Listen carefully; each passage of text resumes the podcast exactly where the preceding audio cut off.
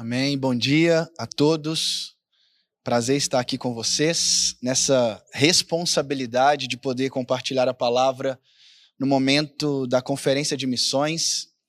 Meu coração se alegra em assistir esse vídeo e ver tantos projetos que você aí de casa, como membro dessa igreja, essa comunidade de fé, que tem tido um coração tão aberto para missões e apoiando tantas pessoas em tantos lugares. Que o seu coração continue com esse coração generoso. Eu queria nessa manhã compartilhar uma palavra ao coração dos irmãos e digo para vocês que no momento que eu estava preparando essa mensagem, o Senhor ministrou tanto ao meu coração sobre responsabilidades que eu, como nós, como cristãos, temos no aspecto da missão dele na terra, a missão dele seja em Belo Horizonte, mas a missão de Deus em qualquer lugar por onde a gente for. Por isso eu queria que você abrisse comigo a palavra de Deus em Atos, capítulo 8. Por gentileza, nós vamos ler o versículo 1. Meu nome é Tiago Guedes, eu sou pastor de uma igreja chamada Ponte, em BH. É, fica no bairro Castelo, e nós fazemos um trabalho muito focado localmente na região, trabalho também com as comunidades carentes em volta e também temos a responsabilidade para envio, né, no sentido transcultural. Estamos na preparação do povo de Deus para esse propósito. Essa igreja nós temos pouco mais de um ano que a gente começou essa plantação e Deus tem sido muito gracioso conosco. E agora nessa pandemia, tanto ano passado, tanto esse ano, nós desenvolvemos, nós temos focado muito nas favelas em Belo Horizonte, na região metropolitana, e nós temos feito um trabalho voltado de poder amparar essas famílias. Hoje nós temos um, um cadastro de mais de 40 mil famílias em Belo Horizonte, na região metropolitana, em parceria com outras instituições, com outras empresas, focado na poder levar o alimento para cada lugar. Nos últimos anos, eu tenho trabalhado muito com o desenvolvimento comunitário nós temos entrado focado a respeito de montar negócios sociais, focado em empreendedorismo dentro das favelas. Então a gente chega em algum lugar e a gente então começa a trazer ferramentas para que os moradores daquela comunidade sejam protagonistas e eles, ao ouvir o evangelho, se converterem, eles possam também crescer economicamente e assim poder desenvolver ainda mais a economia, o social, investir na educação dos seus filhos, levar os seus filhos a da faculdade e outros mais. Então, nós temos buscado levar justiça na maneira de dar oportunidades para aqueles que têm ouvido o evangelho, se convertem e falam assim: Eu quero mudar de vida, mas eu entendo também que eu não quero viver na ilegalidade, fazendo coisas erradas, numa maneira de, de ganhar recursos. Então, a gente tem dado oportunidades e trazido a essas pessoas essa bênção. Atos 8, versículo 1. Queria então nesse momento trazer a palavra do Senhor ao meu e ao seu coração. E algo que eu queria compartilhar com vocês é algo muito simples.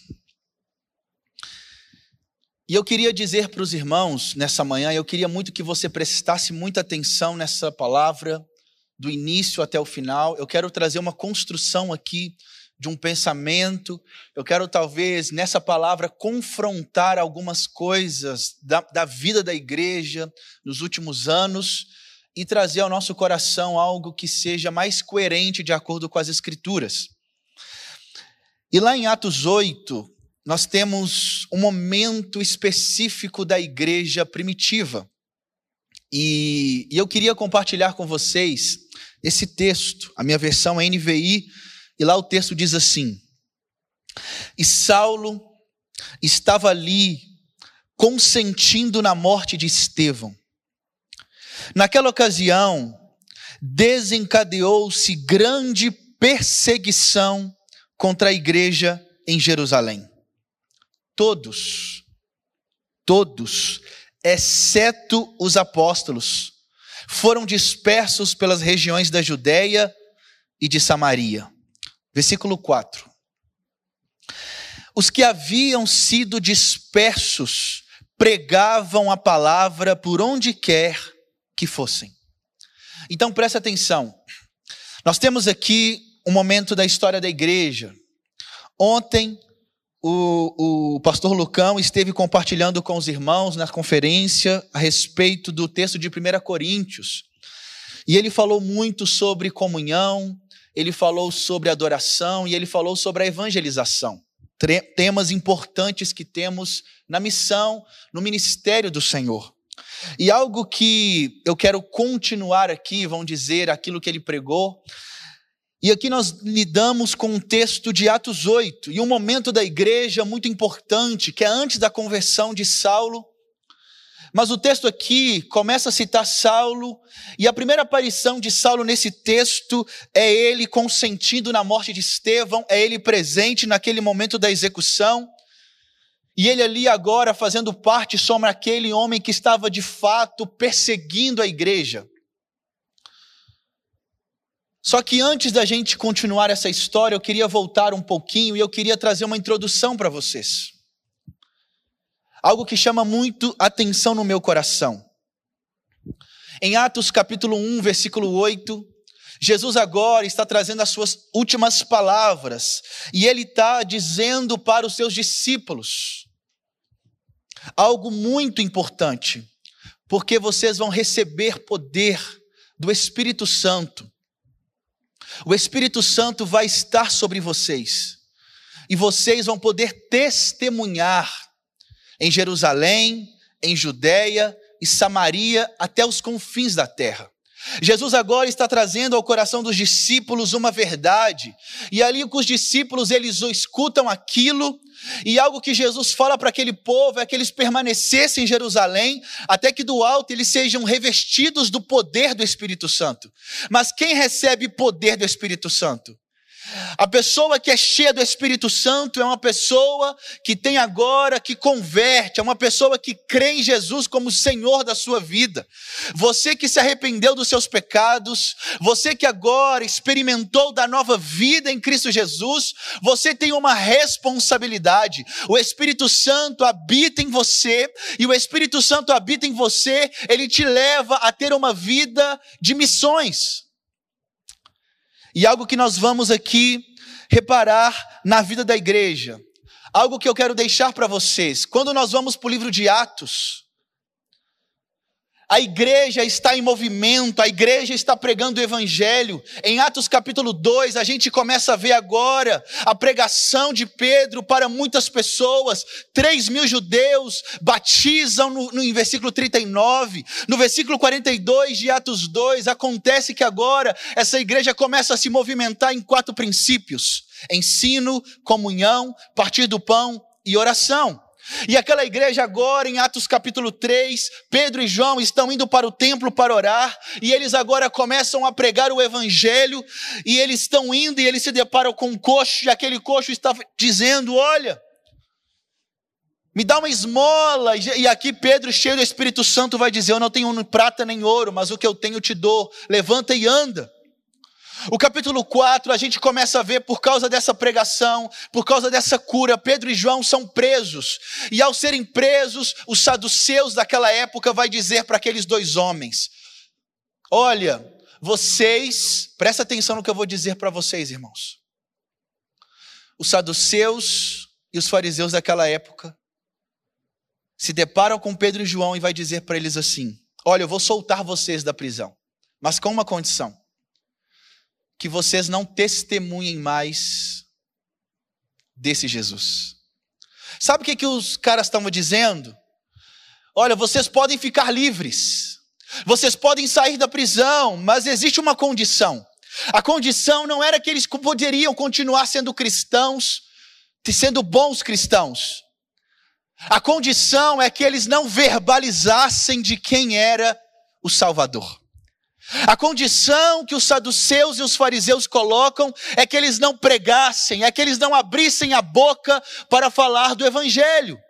E o que eu quero dizer para mim e para você nessa introdução, nessa manhã, é que existe uma responsabilidade para mim e para você da pregação do Evangelho, e não basta apenas ser um testemunho no aspecto de ter um bom comportamento, não basta você ser um cristão apenas de você pagar os impostos em dia, para não fumar, não beber, não adulterar, não mentir, mas ser um cristão está relacionado ativamente ao anúncio do Evangelho.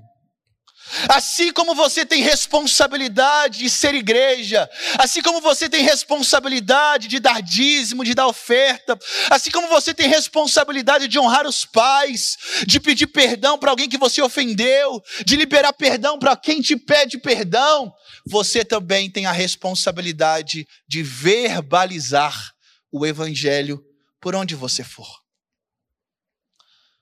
Os apóstolos não morreram por bom testemunho, simplesmente. Os apóstolos morreram por verbalizarem quem era Jesus. A vida cristã não é uma vida pautada apenas por bom comportamento. A vida cristã é também pautada por aquilo que falamos. E devemos, é um dever, e dever é porque Jesus está dizendo na grande comissão, as suas últimas palavras: vão pelo mundo Pregue o evangelho e façam discípulos de todas as nações. Pregar é uma vida de verbalizar. Como que alguém, irmãos, se converte? Alguém se converte por ouvir o evangelho. Romanos capítulo 8, desculpa, Romanos capítulo 10, no versículo 17 vai dizer que a fé vem por ouvir, ouvir o evangelho. Como que alguém consegue praticar as boas obras?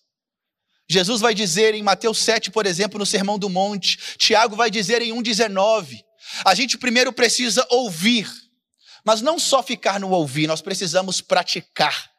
Não adianta só ouvir e não praticar. E esse ouvir e praticar, então tudo começa a partir de ouvir. Como que Deus fala ao povo de Israel? Em Deuteronômio ele vai dizer: Ouve, ó Israel, o Shema está trazendo para nós esse Deus lá no Antigo Testamento. Ele está falando. E quando ele fala, o que cabe a eu e a você como cristão é ouvir. Como que alguém se arrepende dos seus pecados? É quando alguém tem acesso ao evangelho de quem Jesus é. A boa notícia. E quando você escuta a boa notícia, você ouve o evangelho. O que faz você se render? Você se rende aquelas palavras que veio ao seu coração. E como que alguém é salvo? Romanos 10, versículo 9 vai dizer que para alguém ser salvo, ele precisa crer com o coração e ele precisa confessar com a sua boca que Jesus é o Senhor. O cristianismo é também uma vida em palavras. Não adianta a gente viver uma vida omissa no que diz respeito a anunciar o evangelho o Evangelho também é anunciar Jesus. E eu quero dizer para mim e para você nessa manhã, que dentro desse propósito, Jesus, em Marcos 10, ele vai dizer que se alguém o confessar diante dos homens, ele o confessará diante do Pai. Palavras. O evangelho não é só ter um bom testemunho diante das pessoas. O evangelho é também pregar. A vida cristã é pautada por bom, boas obras, e dentro dessas boas obras é verbalizar quem Jesus é.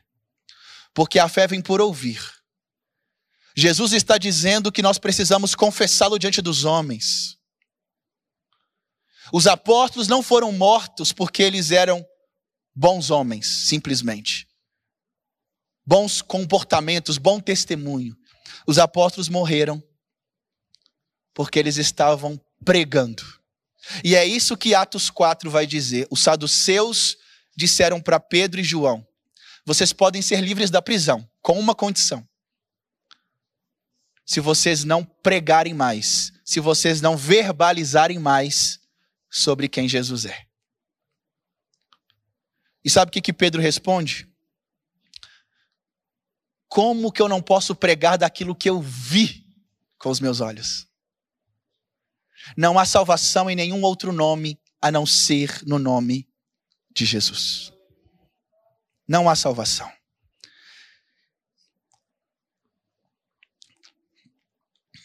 Então, eu quero trazer essa introdução, terminar essa introdução dizendo para mim e para você. Todo cristão foi chamado para pregar o evangelho em qualquer lugar que ele esteja. Amém? Seguindo, a gente agora se depara com esse texto de Atos 8, e existe um momento, o que está acontecendo aqui? Eu quero trazer um pano de fundo para vocês. Atos 2, começamos, começa a igreja no sentido de comunidade, de uma maneira mais organizada. 3 mil pessoas batizam em Atos 2. E aqui essa igreja é movida por quatro princípios. Atos 3, essa igreja começa a pregar o evangelho em Jerusalém começa a ter reuniões de casa em casa. Atos 4, a Bíblia vai dizer que havia pessoas passando necessidade naquela igreja. E aí no versículo 33 vai dizer de Atos 4 que aquela igreja começou a suprir a necessidade de cada um e não havia nenhuma pessoa necessitada entre os membros daquela igreja. E essa necessidade são questões básicas: comer, beber, vestir. E Atos 5 agora chega e aquela igreja crescendo. E Barnabé, por exemplo, um exemplo, um exemplo em Atos 4, ele vende um terreno e ele doa todo o dinheiro para a igreja, para que aquela igreja pudesse então investir no, no, na expansão do trabalho, no cuidado aos membros, mas também no envio para novos lugares, porque a palavra que eles receberam de Jesus é até os confins da terra. Só que chega em Atos 5 e nós vemos agora Ananias e Safira.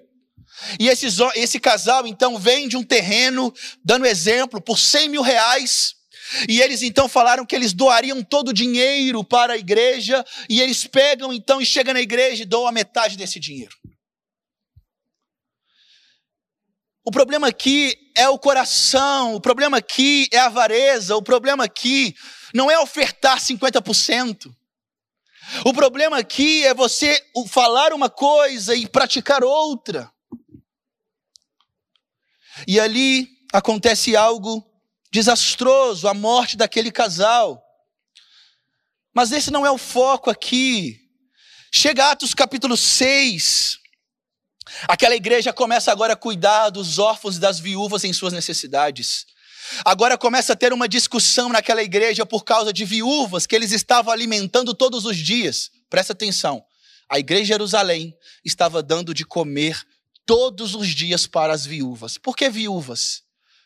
Porque naquela época a viúva não trabalhava. Quem dava sustento para uma casa era o homem. Então, se uma mulher, se uma mulher perde o marido, quem vai sustentar a viúva? Não tinha pensão. Então a igreja se levanta a cuidar dos órfãos e das viúvas. Se o órfão perde o pai, o, o provedor, a igreja vai cuidar do órfão. Se a, se, se a viúva não tem mais o marido para prover, a igreja vai cuidar daqueles que não têm condições de trabalhar para comer do suor do seu rosto. Chegamos agora em Atos capítulo 7. E vem Estevão, prega a palavra, e ele morre nessa perseguição por pregar, e ele faz um belo discurso na sua morte, trazendo o evangelho lá do início e vai trazendo um resumo de Deus na história. Agora chegamos com a morte de Estevão, é o capítulo 8. Com a morte de Estevão, houve uma perseguição desencadeada em Jerusalém.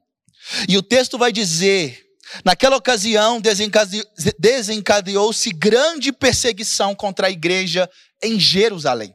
Agora presta atenção comigo. Sabe quantas pessoas, no mínimo, tinha na igreja em Jerusalém? Então vamos lá, faz um cálculo aí. 3 mil pessoas batizam em Atos 2.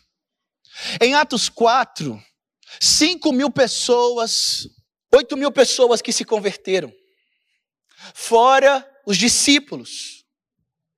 Então, quando nós chegamos em Atos 8, nós temos no mínimo Só que em Atos capítulo 6, versículo 7, vai dizer que o evangelho continuava crescendo naquele lugar, na, em Jerusalém. Em Atos capítulo 2, versículo 47, vai dizer que Deus estava dando crescimento para aquela igreja. Então aquela igreja estava crescendo numericamente de uma maneira muito rápida. E aí chega Atos capítulo 8, irmãos. O texto vai dizer que por causa de uma perseguição vinda do imperador Nero, o que, que acontece? Aquela igreja então dispersa por várias regiões. E essa igreja te dispersa para que regiões? Judéia e Samaria, se cumprindo Atos 1:8. E Judéia e Samaria, agora presta atenção. Aqueles homens e mulheres, o texto vai dizer no versículo 4, presta atenção, os que haviam sido dispersos, pregavam a palavra por onde quer que fossem. Os que haviam sido dispersos pregavam a palavra por onde quer que fossem. Então, aquele grupo de pessoas agora, um, muitas pessoas, centenas de pessoas, foram dispersas por Judéia e Samaria. E Judéia ainda é um terreno de judeus. Judeus estava aberto naquele lugar. Mas agora imagina você foi enviado para Samaria. Samaria é um lugar que eles não gostam de judeus e os judeus não gostam de samaritanos. Mas imagina pregar um evangelho para um lugar que o coração está fechado para os judeus. E ele chega em Filipe aqui, chega em Samaria, por exemplo, e ele prega a palavra. Mas eu quero focar aqui no versículo 4. O texto vai dizer que todos, todos os membros daquela igreja de Jerusalém foram dispersos, exceto os apóstolos. E sabe o que que esses homens, sabe o que que a Bíblia se prontifica em dizer que eles estão fazendo por onde quer que fossem? Pregando a palavra. E sabe o que nós podemos então tirar uma conclusão? Sabe qual é a conclusão que nós tiramos da igreja primitiva? Se você perguntasse para um cristão do primeiro século, o que é ser um cristão para você? Se você perguntasse para um cristão do primeiro século o que é ser igreja para você, ele vai dizer: pertencer à comunidade dos discípulos de Jesus e pregar a palavra de Deus por onde quer que eu for. Onde eu tiver, eu tenho que pregar a palavra, porque eu sou discípulo de Jesus. Todos que foram dispersos, tinham um, um, um coração. Eu tenho que pregar a palavra de Deus por onde eu for. Aqui não existe esse negócio que, olha, você foi chamado para pregar, você foi chamado para cantar, você foi chamado para ser ofertante, você foi chamado para fazer isso. Não. Todos entenderam, eu fui chamado para fazer discípulos de Jesus por onde eu for. Todos. Os apóstolos treinaram tanto de gente, ensino, comunhão, partir do pão e oração, de casa em casa, todos os dias. E aqueles discípulos todo dia estavam vendo o mover de Jesus, o mover do Espírito Santo. Aquela igreja estava todo dia cuidando uns dos outros, indo de casa em casa, fazendo discípulos, pregando a palavra, sendo ensinado pelos apóstolos. E quando houve perseguição, ninguém ficou desesperado. O que, é que eu vou fazer? Quando veio um problema na cidade, ninguém ficou desesperado. Eu tenho que cuidar da minha casa, eu tenho que proteger isso, eu não posso perder nada. Pelo contrário, eles foram dispersos e eles entenderam uma missão: eu tenho que pregar o evangelho por onde eu for. E aí, os próximos 300 anos da igreja, irmãos, presta atenção, os próximos 300 anos da igreja, se você perguntasse o cristão que se converteu nesse tempo, o que é ser cristão para você? Ele responderia: conhecer a Jesus e fazê-lo conhecido, pregar a palavra por onde quer que eu for, fazer discípulos de todas as nações, não importa onde eu esteja, eu vou pregar a palavra de Deus. E aqueles cristãos eram perseguidos. Mudavam-se império, eles continuavam sendo perseguidos e a igreja não parava de crescer. Só que chega agora o ano 312, em média, no século IV. Chega um imperador chamado Constantino. E esse imperador Constantino, ele agora Alguns dizem que ele se converteu genuinamente, outros dizem que não, que era mais uma questão política. E ele viu que o cristianismo estava muito grande em todo o Império Romano. E o imperador Constantino, então, ele declara agora oficialmente a religião do Império Romano, o cristianismo. E agora, presta atenção, se num dia, se num dia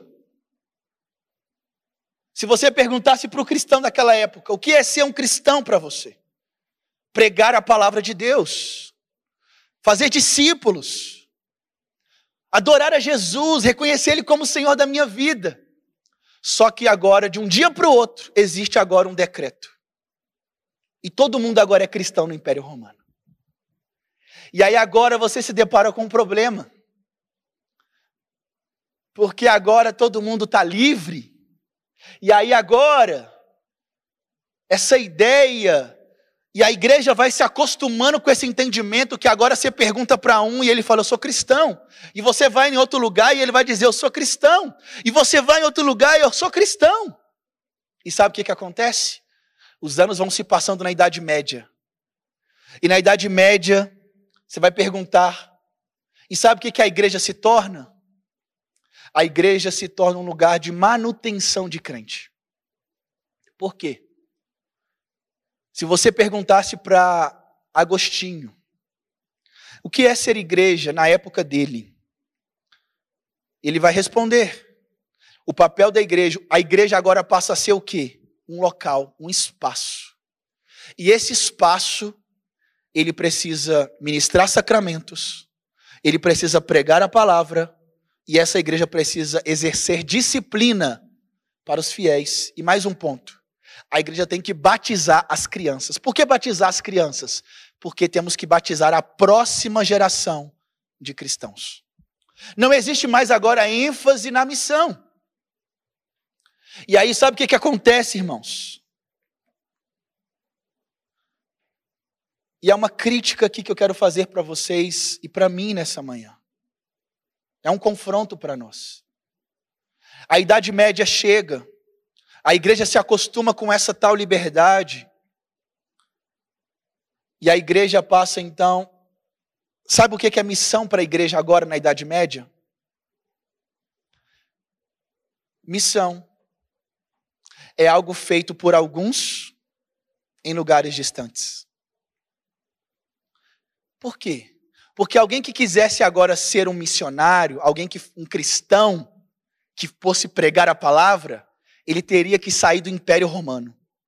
Ele teria que vender talvez o seu imóvel, ele teria que ser enviado pela igreja para um local, para um local distante e lá pregar a palavra. Esse era o missionário na Idade Média. E aí vem, passa-se anos, anos, anos e chegamos à reforma protestante. Aqui eu estou porque esse assunto é muito, a gente podia trabalhar muito ele, mas eu tenho um tempo específico para trabalhar com vocês aqui. E chega na reforma protestante, e a gente vem agora com a, com a solas escritura, somente a fé, somente Jesus, somente a glória de Deus. A reforma protestante traz algo poderoso para a igreja, onde a gente agora faz uma diferença, porque se na Igreja Católica Apostólica Romana o pensamento de salvação é obras e também crer em Jesus, então precisa de obras para ser salvo. Jesus não é suficiente para que alguém seja salvo. Na reforma protestante, somente Cristo é suficiente. A fé em Jesus, o sacerdócio de todos os santos, isso é restaurado na igreja, e muitas coisas boas acontecem com a reforma protestante. Mas acontece algo que a igreja continua com os mesmos problemas. Qual o problema? Calvino, se você perguntar para Calvino na época dele o que é ser igreja, Calvino, ele vai dizer: pregar a palavra de Deus, ministrar os sacramentos. O que, que é isso? Batismo, por exemplo, a ceia, O batismo e ceia é a responsabilidade da igreja, os sacramentos. Exercer disciplina. A igreja passa a ser um local que continua tendo manutenção de cristãos. Manutenção de cristãos. E os anos vão se passando, e a igreja começa a crescer, e a igreja cresce numericamente. Com a reforma protestante, muitos países europeus se tornam também protestantes, muitos reis e rainhas se tornam protestantes. E a igreja, então, europeia, ou ela é católica, ou ela é protestante. E a igreja come, desenvolve, ela está crescendo numericamente. E aonde você olha, você tem cristãos. Seja católicos, seja protestantes, seja anglicanos. E os movimentos vão crescendo. Mas a área de missões continua ainda com, aquele, com aquela vírgula, com, aquela, com aquele entendimento talvez falho. Qual? Missões é feito por alguns em lugares distantes. E aí chega agora o século XVIII, e um homem, um sapateiro, ele escuta o evangelho. E esse, esse, esse sapateiro se converte ao Senhor, o nome dele é William, William Carey. E ele é considerado os pais das missões modernas, e ele então, apaixonado, ele chega no seu pastor e fala: Pastor, eu quero ir para a Índia pregar o evangelho. E o pastor dele vai dizer assim para ele: Olha, você não precisa ir lá. Deus vai salvar os dele. Se Deus quiser fazer a obra com os indianos, Deus vai fazer, ele não depende de você. E é isso que ele escuta do pastor dele. Mas eu quero ir para a Índia, meu coração queima pelos indianos. Eu quero pregar o evangelho para aquele povo. E o pastor dele vai dizer: Você não precisa ir. Para que esse trabalho todo? Se Deus quiser salvar os indianos, ele vai usar quem ele quiser. Tem que ser você, ele vai usar alguém de lá mesmo. E esse William Carey, mesmo assim, ele vai para a Índia. Tempo depois, ele começa uma associação missionária com o propósito de treinar homens e mulheres que tivesse com seu coração inflamando pelos perdidos para enviar para os confins da terra. Mas ainda nesse período, o pensamento de missões da igreja é feito por alguns em lugares distantes. É essa mentalidade de missão. A gente entende missão apenas por alguns. É só alguns que foram chamados para isso, para locais distantes, porque eu só ando com crente. Toda a minha volta, todos os meus amigos é crente. Então, se eu for fazer missões, eu tenho que fazer missões em outros locais. E aí, irmãos, algo que eu quero deixar aqui para mim e para você. Os anos foram se passando. E eu confesso para vocês que eu ainda vi muito isso acontecendo nos últimos anos. A gente, a gente entende missões simplesmente feito por alguns em lugares distantes. Mas eu quero trazer para o meu e para o seu coração um confronto para todos nós.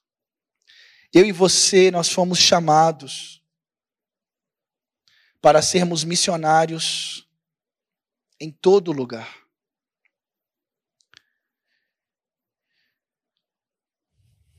Em todo lugar. Se você perguntasse para a igreja primitiva o que é uma igreja, igreja e missões, parece que a gente faz uma distinção das duas coisas. Igreja é isso, missões é isso. Igreja missionária. Talvez não deveria usar não ter isso. Não deveria, uma igreja não tinha que a igreja missionária. Não tinha que existir isso. É a mesma coisa de você dizer azul, azulado. Porque o propósito da igreja. Se você perguntasse os, primãos, os, os, os cristãos do primeiro século. O que é ser igreja? É fazer parte da comunidade dos discípulos de Jesus e pregar o evangelho e fazer discípulos por onde eu for. Todos foram dispersos para a Judéia e Samaria. Mas eles foram, e o versículo 4 de Atos 8 vai dizer que eles pregavam a palavra por onde quer que fossem. Chegamos em 2021. E o meu coração ele queima muito pela evangelização, por fazer discípulos. E aí você pode dizer assim: "Ah, Tiago, mas eu só ando com crente. Minha vida é toda cheia de crente." Mas você sabia que Jesus te deu um mandamento? E sabe o que, que Jesus diz em Marcos 16, 15, Mateus 28, 19? Você sabe disso. Toda conferência de missões não tem como não falar desses textos. Só que em Mateus, quando fala vão e façam discípulos, e Marcos 16, 15, ide. Sabe por que que antes, a segunda palavra em Mateus, por exemplo, sabe qual que é a segunda palavra? A segunda ação é fazer discípulos. Qual que é a primeira ação em Mateus 28, 19? Vão. Vão. Qual que é a primeira ação em Marcos 16, 15? Ide, ou indo. Por que que antes de pregar o evangelho, ou antes de fazer discípulos, Marcos 16, 15 e Mateus 28 falam primeiro de um verbo que está ligado à ideia de movimento. Por quê? Em Mateus 28, a, a, a parte principal, vão, façam discípulos, batize e ensine a guardar os meus mandamentos. Mas tudo isso gira em torno de fazer discípulo. O vão é para fazer discípulo. O batize e o ensine é consequência desse fazer discípulo. Mas sabe por que que nos dois textos a ideia é primeiro movimento, você tem que movimentar? É porque Jesus está dizendo para mim e para você, agora presta atenção que eu vou falar, que isso é muito importante. E isso confrontou meu coração nos últimos anos. Jesus está dizendo assim: olha, você precisa ser intencional em se movimentar. Você tem que ser intencional em ir atrás de um não crente. Porque você tem que ir. É um dever, é um mandamento. Se, se Jesus é Senhor, Ele que manda. E Ele está dizendo para mim e para você: vão, Se movimente, meu irmão. Saia desse lugar e vai até onde tem um não crente, seja nos confins da terra, seja no Brasil, seja em Minas Gerais, seja em Belo Horizonte, seja no seu bairro, seja no seu prédio, seja com a sua vizinhança, mas vá em direção a essa pessoa. Porque só podemos pregar o Evangelho se a gente for intencional em se relacionar com não crente. Eu sou pastor. Vão dizer, não gosto muito desse termo, mas pastor de tempo integral. Sou salariado da minha igreja. Já tem muitos anos, já tem sete anos. E você acha que a minha agenda, normalmente, falando antes da pandemia, por exemplo, como que é a agenda de um pastor? Crente o dia inteiro, se deixar. Só crente. Minha casa todo mundo é crente. Eu converso com crente. Eu vou para a igreja, eu vou aconselhar crente. Eu ligo para crente, é crente. Então eu poderia muito bem trazer uma desculpa. Jesus, eu não tenho tempo para pregar para os perdidos porque eu só ando com crente. O meu papel é edificar crente. Mas não, eu também tenho a missão E como que eu fui fazer isso, irmãos? Obrigado. No meu prédio. No meu prédio, a maioria não são cristãos. Então, eu fui me aproximar dos meus vizinhos. Ah, mas paralelamente, eu comecei então, eu amo muito a causa do vulnerável. Então eu comecei no meu tempo, alguns tempos que eu conversava com a minha igreja, olha, eu queria muito me dedicar um tempo meu, ministerial, naquela favela, para me poder poder começar a pregar o evangelho naquela região. Eu tenho meu tempo aqui dentro do prédio da igreja local, mas eu quero gastar tempo também com não crente. Porque se deixar o meu tempo é todo com crente o tempo inteiro. Mas Jesus disse para mim: Tiago, você precisa ser intencional em ir, fazer uma estratégia e ir atrás dos não crentes. Só que talvez você trabalha num escritório e do seu lado está cheio de, de não crentes. Talvez o seu prédio, o seu vizinho não conhece Jesus. E eu quero alertar eu e você que Jesus está dizendo: ei, faça estratégia de maneiras que você se aproximar dos não cristãos durante a semana. Agora, aplicando tudo isso que nós falamos aqui hoje. Por que fazer missões?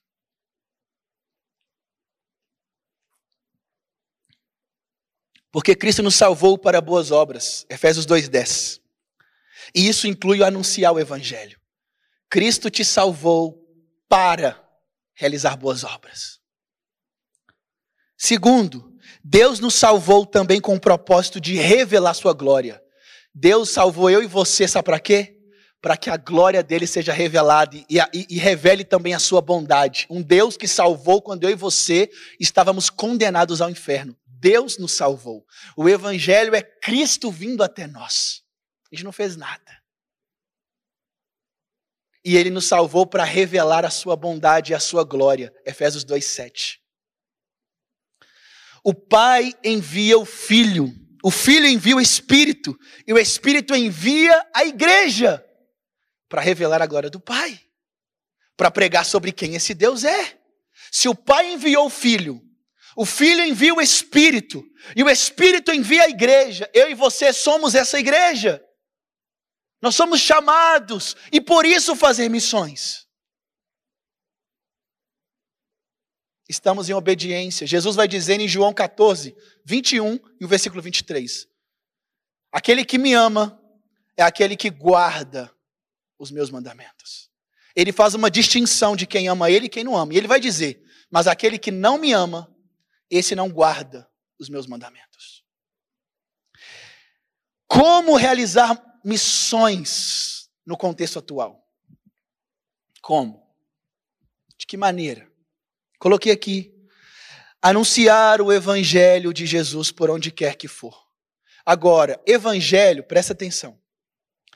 Evangelho não é toda as escrituras. Não é você falar sobre um ponto aqui, sobre outro ponto, qualquer assunto da Bíblia. Evangelho é você falar sobre o caráter de quem Deus é.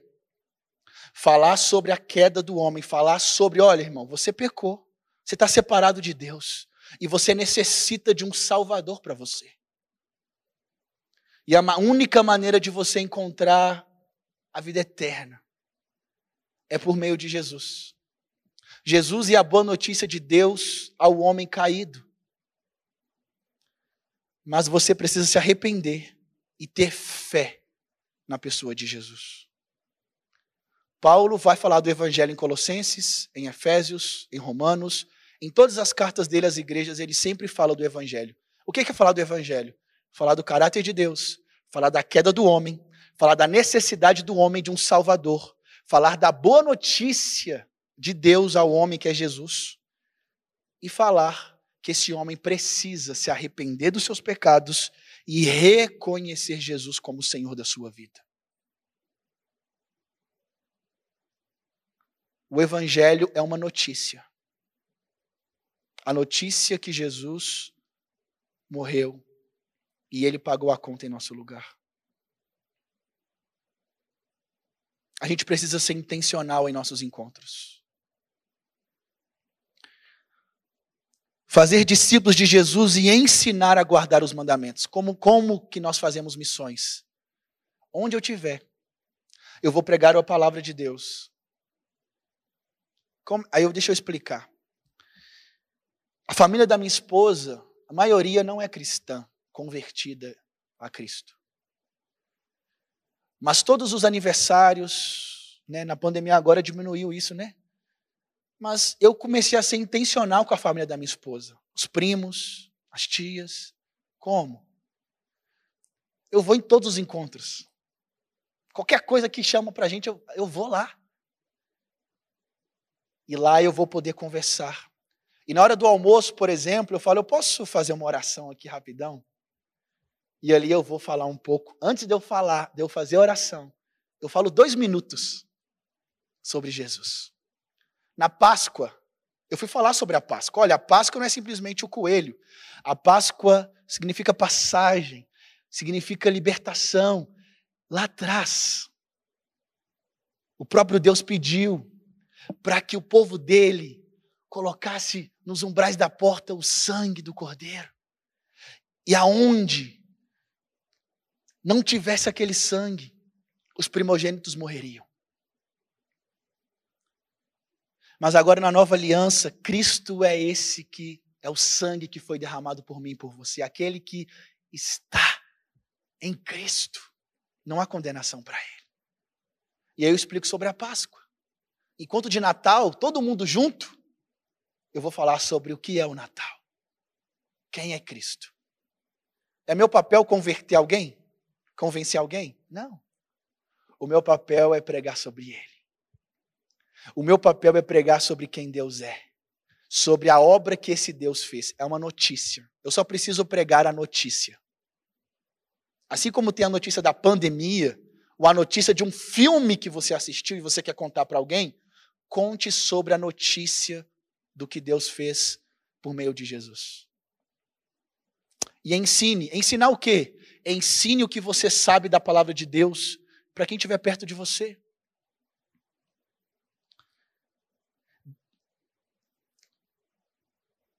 Quem? Família, vizinhos, colegas de trabalho, amigos, etc.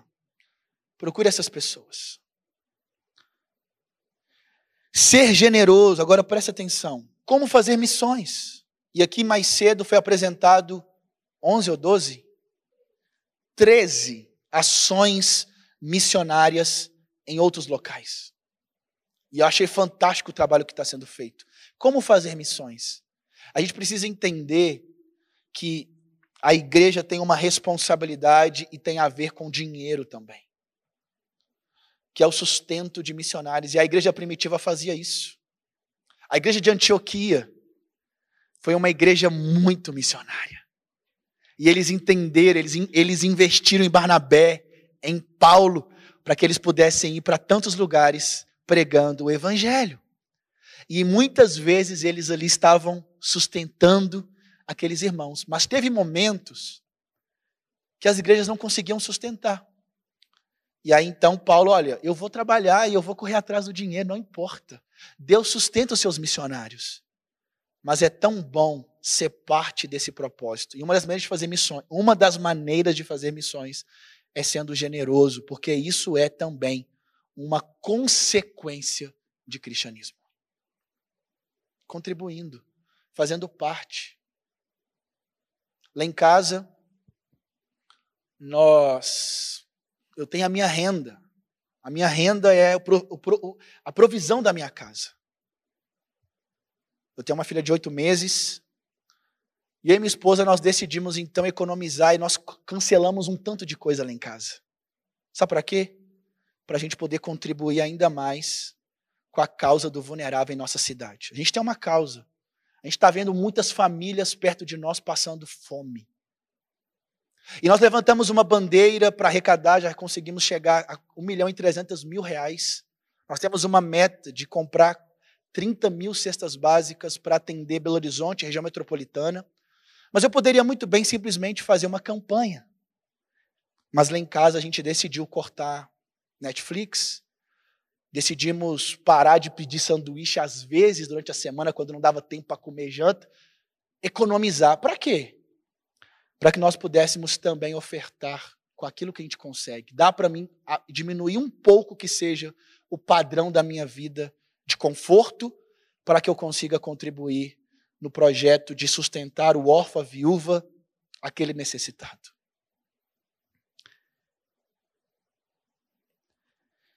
Interceder, ligar, edificar a fé dos missionários que estão longe. Como que eu posso ajudar? É eu procurar na igreja quem são os missionários que estão em outros locais. Eu quero ligar. Eu quero, Tiago, eu quero poder ligar para esses irmãos, fazer uma videochamada, orar com aquele irmão, interceder, colocar em oração aquela família, falar, eu quero ser um irmão que vai conseguir estar junto orando, lendo um texto com você, fortalecendo a sua fé. Porque isso é muito importante no campo. Isso é muito importante. E fortalecer os irmãos da comunidade local, ouvindo uns aos outros. Porque a igreja em Jerusalém, Atos 4, 33 em diante, não havia pessoas passando necessidade dentro da igreja.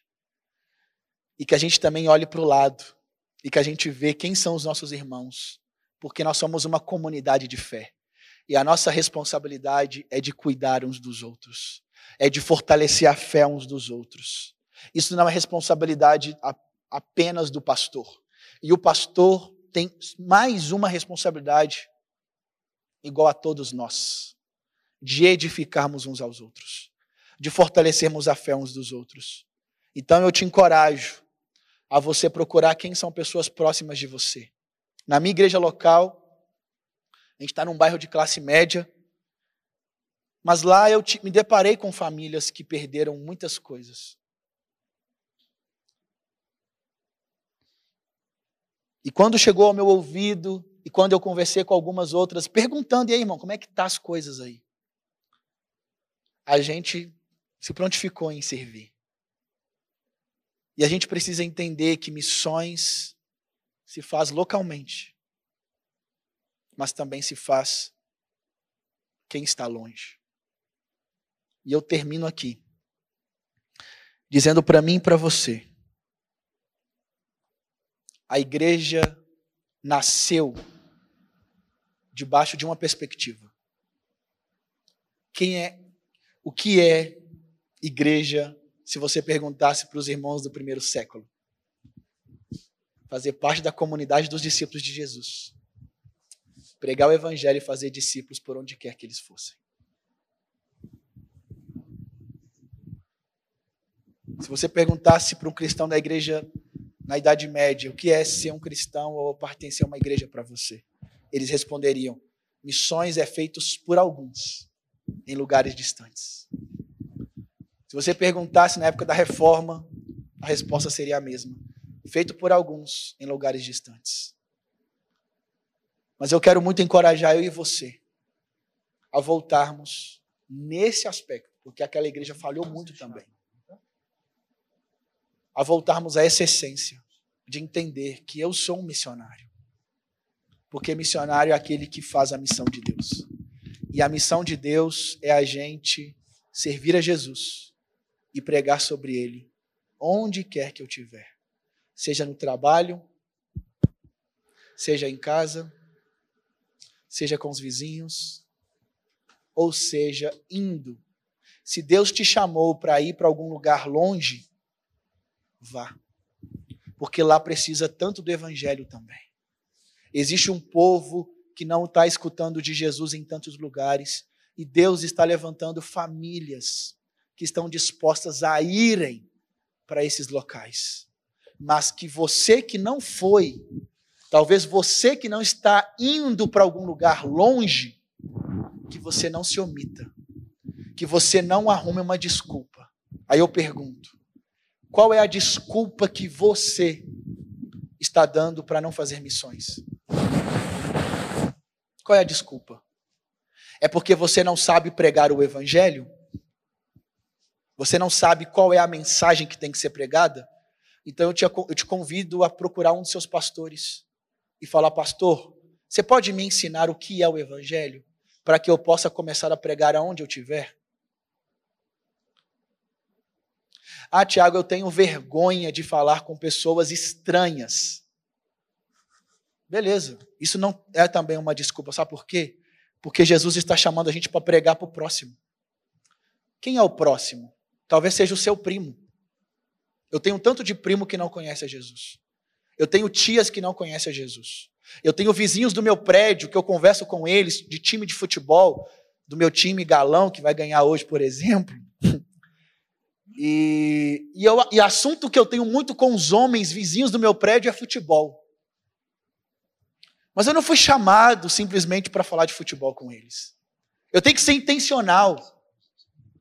E ser intencional é apresentar quem Deus é. E eu digo aqui, eu tenho um vizinho que se diz ateu. E ele se diz ateu porque aconteceu algo muito triste na, na vida dele. Muito triste. Eu não queria entrar em detalhes. E ele disse que perdeu a fé nesse Deus. Mas os últimos um ano e meio a gente tem se aproximado, conversado com ele, eu tenho apresentado sobre ele, sobre Deus. E ele então chegou para mim um dia desses e falou: Tiago, você pode orar por mim? Porque eu reconheço que eu preciso de Deus na minha vida.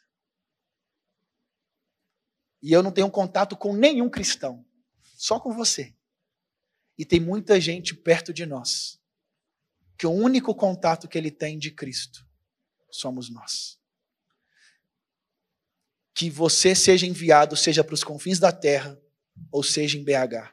Que você não omita em ser um cristão verdadeiro, genuíno. E ser cristão genuíno é também anunciar com a boca quem Jesus é. queria fazer uma oração nesse momento. Pai, quero te agradecer por essa conferência de missões da comunidade Zona Sul. Eu quero orar por toda a liderança do departamento de missões, o Lucas, a Raica, o Marley. Que o Senhor continue dando a eles graça, sabedoria, Deus, em poder treinar e capacitar, em despertar ainda mais essa igreja no interesse por missões, pelos perdidos, seja localmente ou seja até os confins da terra. Com a mesma intensidade que essa igreja investe em missões, localmente, que ela também invista para fora. E com a mesma intensidade que essa igreja investe em missões transculturalmente, ela invista localmente. Porque todos os locais têm pessoas precisando, clamando por Jesus. BH é uma cidade pagã. Nova Lima é uma cidade pagã. E ela precisa de Jesus, como também outros países da África, Moçambique, Deus Haiti, por exemplo, Deus na Ásia tanto Haiti na América Central, tanto Moçambique na África, tanto o Paraguai na América do Sul. Deus, tantos países que ainda clamam por um Salvador. E que essa igreja continue enviando missionários para longe e enviando missionários para o outro lado da rua. Que essa igreja continue a trazer o coração da igreja o interesse de se apresentar como cristão ao vizinho, ao parente, aquele colega de trabalho e que todos por onde eu for saibam, aquele homem, aquela mulher é de Jesus, pertence a um, a um Deus. E que o Senhor se faça conhecido por meio dos testemunhos, não apenas de bom comportamento, mas também por meio da verbalização de quem o Senhor é. Porque a fé vem por ouvir e ouvir a palavra de Deus. E essa fé sendo ouvida, à medida que as pessoas escutem sobre quem Deus é, escutem a beleza desse Deus, o Espírito Santo começa a fazer a obra no coração de cada uma delas, aonde aquelas pessoas começam a ter os seus olhos abertos e elas então podem agora se arrepender dos seus pecados e reconhecerem Jesus em fé como Senhor e Salvador da sua vida que nós sejamos transformados de glória em glória. Que a nossa vida fale com testemunho, mas também por meio de palavras. Obrigado, Deus, por essa manhã e que nós continuemos nesse momento de pandemia, sendo cristão, sendo luz por onde a gente for. E que a gente seja intencional em ligar também para os irmãos que estão longe, orar por eles, mas também ser generosos em tirar de nós, ainda que seja sacrificial, renunciando a algum conforto que eu tenha, que isso vale a pena, Senhor, em prol para que mais um escute o Evangelho aos convites da terra. Te agradecemos nessa manhã. Em nome do Pai, do Filho e do Espírito Santo. Amém.